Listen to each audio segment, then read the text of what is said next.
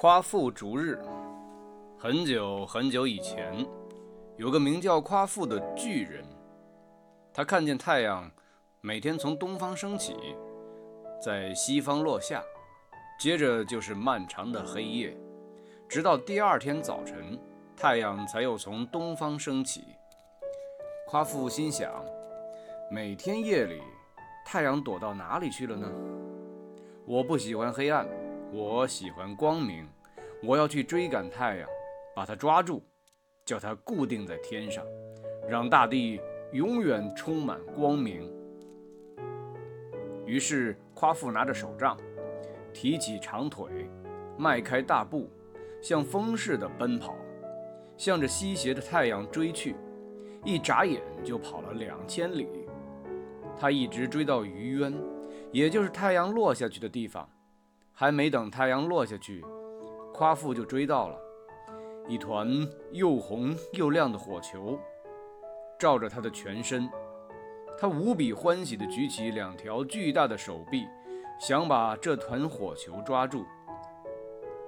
就在这时候，夸父的喉咙干得直冒烟，他实在是太渴太累了。夸父。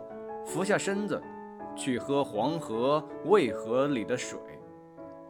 咕嘟咕嘟，霎时间，两条大河都给他喝干了。可是还没止住口渴，夸父又向北方跑去，想去喝大泽里的水。